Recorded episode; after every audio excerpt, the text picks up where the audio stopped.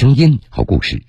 各位好，欢迎收听江苏新闻广播南京地区 FM 九三七、苏南地区 FM 九五三、苏北地区 FM 九一二。铁坤讲述的新闻故事。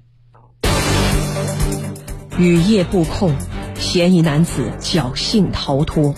通过各方面的线索汇集到一块儿，然后呢，好多人从他这买货。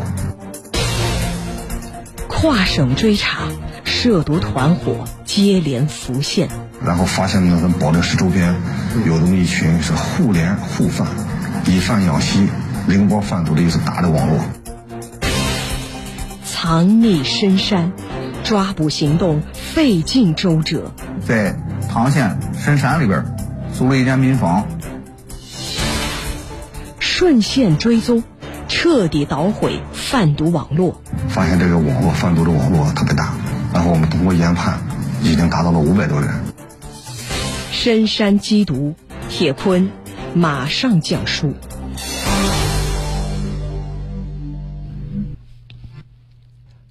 去年的六月二十号，河北省保定警方通过周密的部署，将一名制毒的嫌疑人李立建成功抓获。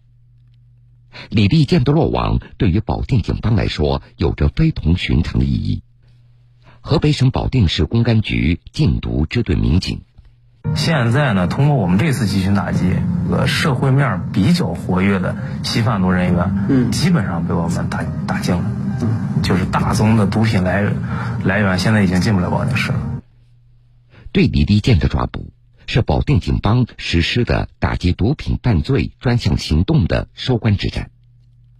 而之所以要实施这个专项行动，还要从二零二零年说起。那一年的五月，保定警方根据相关线索，发现辖区内竟然隐藏着一个涉及人员众多的吸贩毒团伙。发现这个网络贩毒的网络特别大，然后我们通过研判，呃，已经达到了五百多人，然后报公安部批准的这个公安部补毒案件。为了彻底铲除毒品犯罪生存的土壤，保定警方决定分期分批展开一场打击毒品犯罪的专项行动。在这场行动里。最早进入警方侦查视线的重点嫌疑人是一名身穿雨衣的神秘男子。就是通过这个男子，警方取得了一系列重大的突破。那是在一个下雨的夜晚，保定警方根据掌握的线索，抓获了一名正要购买毒品的嫌疑人秦某。但是，出售毒品的那名身穿雨衣的嫌疑人却侥幸逃脱了。那么，这个神秘男子是谁？他在贩毒团伙当中又扮演着怎样的角色呢？秦某告诉民警，虽然他曾经多次找过这名嫌疑人购买毒品，但是他并不清楚此人的真实身份。通过各方面的线索汇集到一块儿，然后呢，好多人从他这买货，呃，而且呢，有别人介绍，从保定市出货量比较大，我们就引起了我们的高度重视。所以这个人呢，我们就开始重点开始开展工作。保定警方进一步扩大了侦查的范围，经过多日的秘密侦查，一条模糊的线索也逐渐呈现出来。那名侥幸逃脱的嫌疑人叫荣亮，是保定本地人，经常在保定市下辖的各个区县活动。他的出入非常的谨慎，没有任何工作，然后也没有任何经济来源，但是呢，他的消费这个比较大方。呃，跟他的平时这个生活的收入啊，还有这个，呃，出入一些高档的场所呀、商场呀、这个 KTV 啊里边这些去的比较多，但是收入呢跟他这个没有一个正常职业，然后肯定不正常啊，不相符。为了进一步查证容亮的作案嫌疑，警方对他的资金往来情况也进行了秘密的调查。他们之间的转账比较频繁，一般都是七百。一千五、三千，这种倍数的转账，大多数都是购买毒品的价格，三五千就得有一次。在进一步展开工作以后，警方也初步查清楚了容亮的居住地。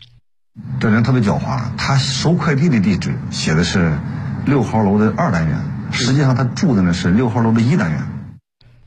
该居民楼一单元的二十一楼一共有三家住户。到底哪一户才是容亮的住所呢？警方一时也无法判断。然后我们在他门口呢，就楼道里边就开始设伏，埋伏上人以后呢，准备在他出门的时候抓捕。结果一进去以后，一设伏以后呢，里边一直没动静，在那蹲了一天一宿，蹲守蹲了一天一宿。因为吸毒人员跟那个正常人不一样，万一吸了毒以后，他容易产生一些过激的行为。就在民警决定继续蹲守的时候。突然，一个意想不到的情况出现了。凌晨两点钟的时候，我们发现从楼顶上下来两根绳子。当时我们就非常怀疑，他是不是想用这种方式逃跑？凌晨时分，从楼顶上突然顺下来两股大绳，显然这是嫌疑人容亮企图逃跑。这种户外作业那种像蜘蛛人似的，然后有那个小木板，然后坐在上面有保险绳。然后呢，有可能是这个嫌疑人呢想利用这种方式，然后从楼顶上，从这个二十一楼，坐着这种那个蜘蛛人那种方式呢想逃跑。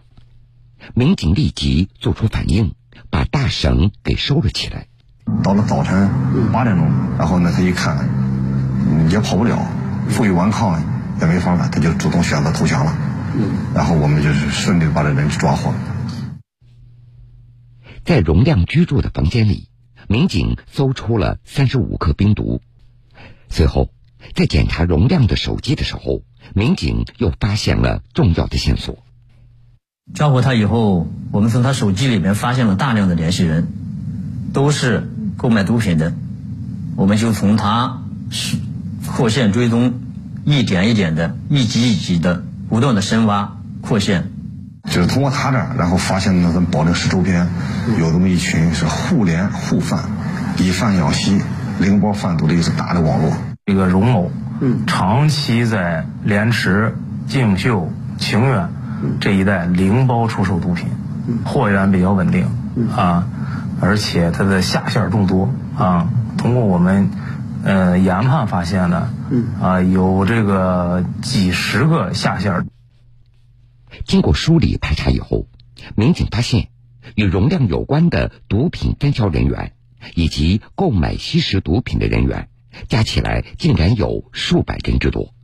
保定警方决定，先对这些已经掌握的下线吸贩毒人员实施抓捕，然后再追查容量所贩卖毒品的来源。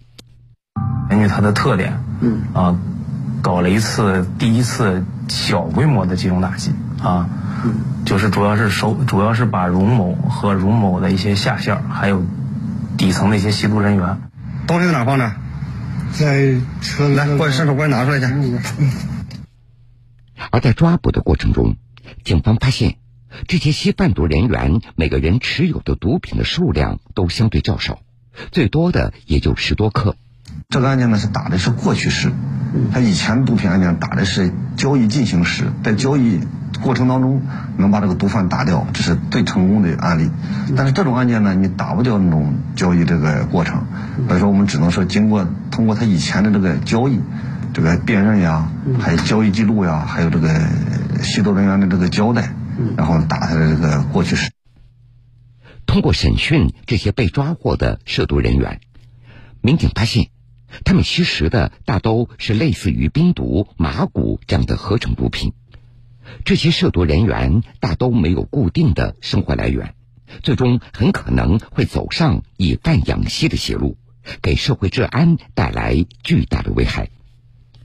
思想行为是不受控制的，嗯，容易产生幻觉，有的会产生被害妄想，嗯，有的呢会产生这种极度的兴奋，嗯，呃，产生幻觉。所以说，在吸了毒、吸食毒品以后啊，呃，容易发生发生一些极端恶性的案件。控制住嫌疑人容亮以后，保定警方顺线追查，抓获了大量的下线人员。这些零散的吸贩毒人员，他们手里的毒品最初来源于哪里？容亮的上线是谁？他们与容亮是如何联系的？如何才能找到这些人的踪迹呢？通过审讯，民警得知，容亮他原本是做二手车生意的。当时他经常到四川成都一带收购二手车，挣到一些钱以后，便开始花天酒地。就是在这个过程中，他沾染上了毒品，并最终放弃了二手车的生意，走上了以贩养吸的不归路。他长期从这个跟这个市区和庭院啊，主要以这两个地方为主，这个吸贩毒人员打交道啊，主要还是以贩养吸，再卖给这个底层的这些个吸吸毒人员。嗯，哎，这个网络呢，随着它资金量和货源的这个重组，随着它资金量的扩大呢，它的。这个贩毒网络也也是逐渐越来越来逐渐的扩大。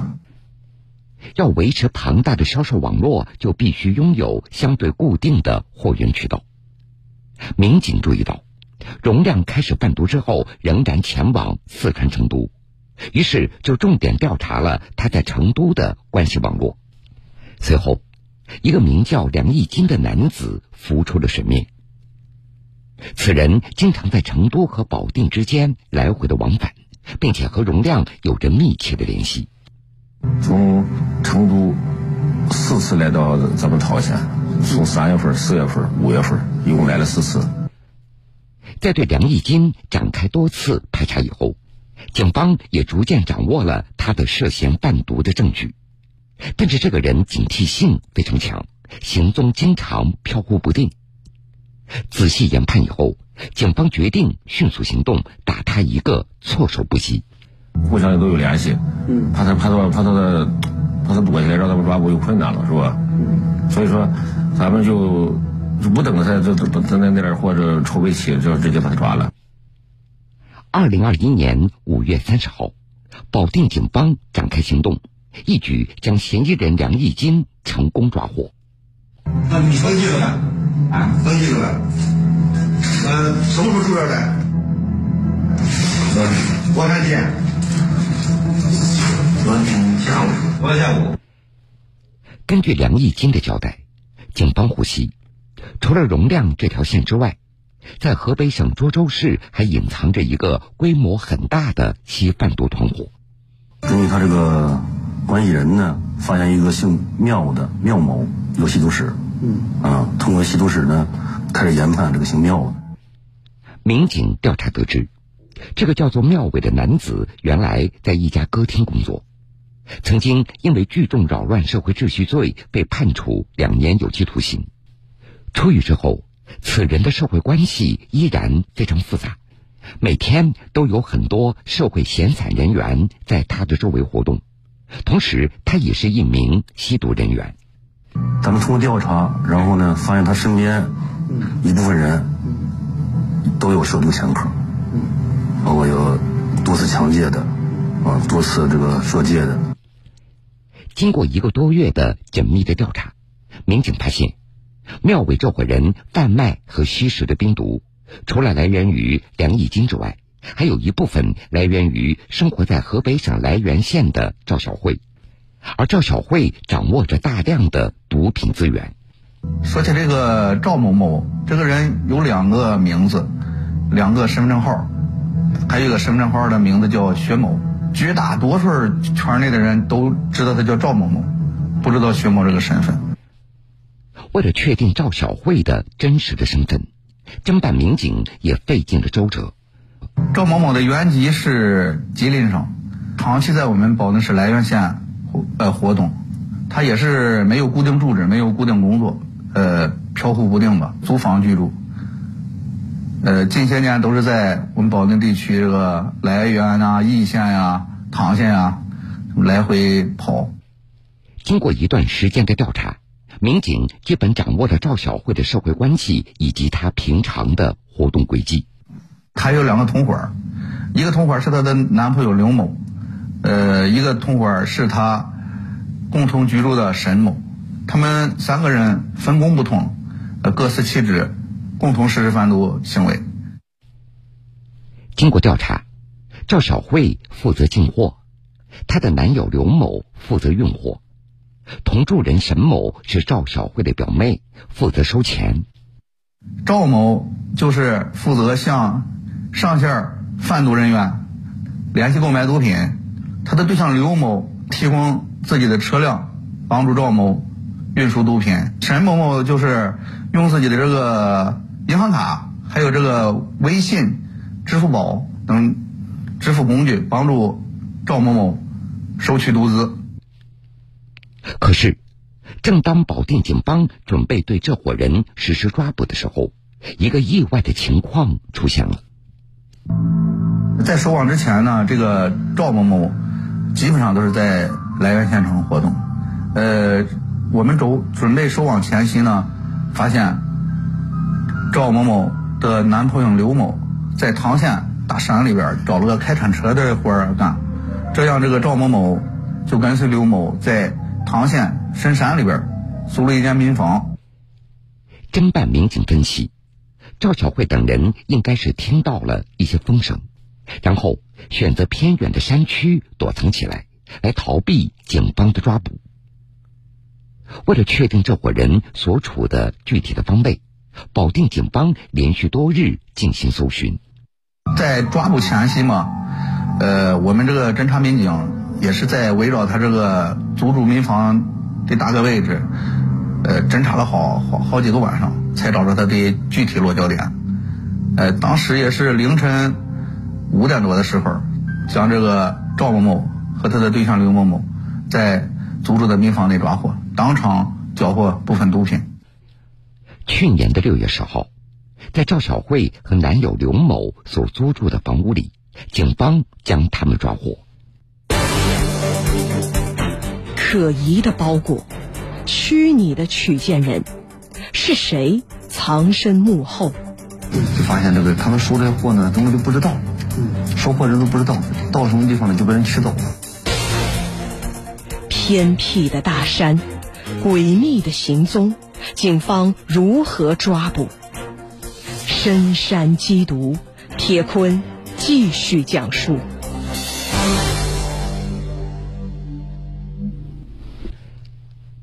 河北保定警方将嫌疑人赵小慧及其其他团伙成员抓获以后。再次掌握了一条重要线索，说在河北省唐县很可能还藏有一伙涉嫌贩卖毒品的人员。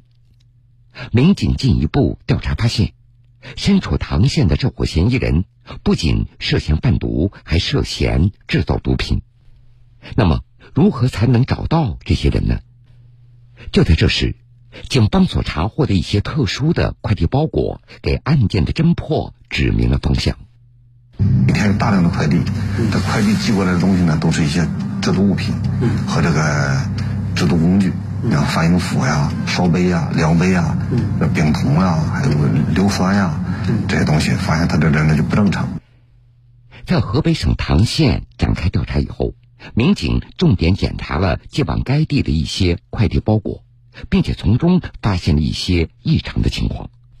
该地有人在网上购买了一些特殊的物品，这些物品疑似为制造冰毒的工具。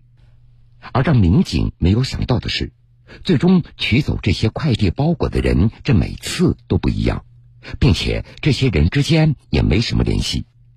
周边走访，就发现这个他们收这些货呢，根本就不知道，收货人都不知道到什么地方了就被人取走了。快递到了之后。李某最少安排五六个人，每次轮流的去拿快递。经过逐一调查，民警发现，取走这些快递包裹的人，那都是当地的村民，他们根本不具备制造冰毒的知识和能力。由此，民警分析，嫌疑人一定是在利用这些村民来掩盖自己。继续深入调查，这时候，一个名叫李立建的男子浮出了水面。他所有的购买的这个用这个身份信息，都是这个李某他妹。开始咱们一直认为是这个李某他妹在操作这个事儿，但是后来，呃，越了解越深入，但是后来的锁定这个李某有这个吸毒吸毒前科，进一步的了解这个这个情况，呃，确定是李某在治这个事儿。随后。民警对李立建的行踪进行了秘密盯控。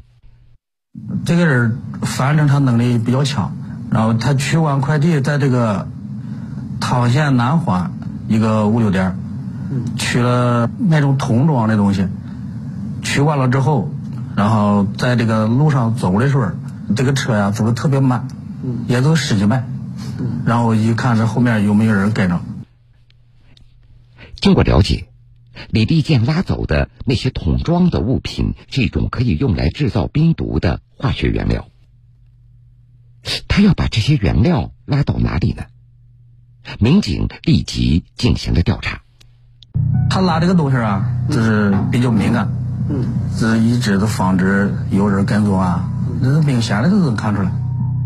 我每次跟踪李某的话，最少得有三四个人，然后他那个车啊，走着走着忽然就停下来，他不走之后啊，嗯，我们就赶紧让其他人另外一组接着跟，然后怕被他发现，然后我们就这么轮流着跟踪，一直到这么跟下去。经过跟踪，民警最终发现，李立建驾驶三轮车驶向了一座偏僻的大山里。为了进一步查实李立建的制毒嫌疑，民警在山区进行了细致的搜寻，最终在一座废弃的铁矿的山洞里发现了制毒的窝点。那地方都是他以前开这个铁矿遗留的这个一个山洞，那个山洞还比较深。然后进去也得走个七八十米，将近百十来米吧，才能到最里边。那里面都已经荒弃了，最少有十年左右吧。去年的六月二十号，警方将李立建抓获，也就是咱们故事开头的那一幕。咱们抓他的时候，他也不已经换了一个地方了，他不在那个地方做了。然后这个设备啊，包括这乱七八糟的都。撒了一地，都比较乱。唯一没破坏的都是那个那个发电机组。不过，在这个山洞里，民警并没有发现李立建制造出来的冰毒。再次展开讯问，李立建才最终交代了另外一处制毒的窝点，就是在他的合伙人王某的家中。这个李某通过他的一个朋友。找到了一个中间呃下家，也就是我们说的王某，他们三个经过商议，共同入股，嗯，制造冰毒。但是这个加工点定在了王某的家中，这样李就他的朋友李某李某的朋友，他并不参与这个制造冰毒，具体干活的就是王某在家中实施这个违法呃行为。在王某家的院子里，民警发现了部分已经制造成功的冰毒。目前指数是咱们查扣的这个成品是九点五公斤，然后贩卖的话，现在咱们打击的比较早，贩卖出去的现在不多。根据警方调查，李立建的父亲在唐县经营着一些铁矿，家庭条件非常优越。但是李立建在这样的环境下，小小年纪就辍学了，随后便迷上了赌博，再后来沾染上了毒品。据他本人交代，意思说，为什么要把这个毒品研究出来？他的意思就是说，哎，我个人肯定能把这个毒品研究成功。也是他的目的不是为了挣钱，据他叙述啊，就是想把这个东西给克服。随后，李立建便通过各种渠道学习制毒的相关知识，并且从网上购买了制毒的工具和原料，开始尝试制作冰毒。他这如果说发现吃的话，咱们查扣的这些原料，这全部要是制成制成冰毒，最少比咱们现在要查扣的这要多得多。现在咱们原料查扣了七百多公斤，到后来他这一部分这个毒品要是全部研究成功制出来之后，那流入社会，你这是相当于是大的一个隐患。将李立建致贩毒团伙打掉之后，保定警方乘胜追击，在全市范围内深入开展毒品查缉行动，陆续又有二百多名吸贩毒人员被警方控制。此次专项行动，保定警方彻底打掉了藏匿在辖区的多个吸贩毒团伙，斩断了一条经由四川成都流入河北省的跨省贩毒通道。可以说，社会面的吸贩毒人员基本上都纳入视线，纳入管控，构着刑事犯罪的，全部都依法处依法处理了。目前，梁义金、荣亮等人因贩卖毒品罪，分别被法院判处无期徒刑以及八年至十五年不等的有期徒刑；李立建、赵小慧等人另案处理，等待法院的判决。好了，各位，感谢您收听了这个时间段铁坤所讲述的新闻故事。如果想回听以往的新闻故事，请各位在大蓝鲸客户端点播铁坤讲故事。节目的最后，铁坤在南京向各位说一声晚安。晚安，愿长夜无梦，在所有夜晚安眠。晚安，望路途遥远，都有人陪伴身边。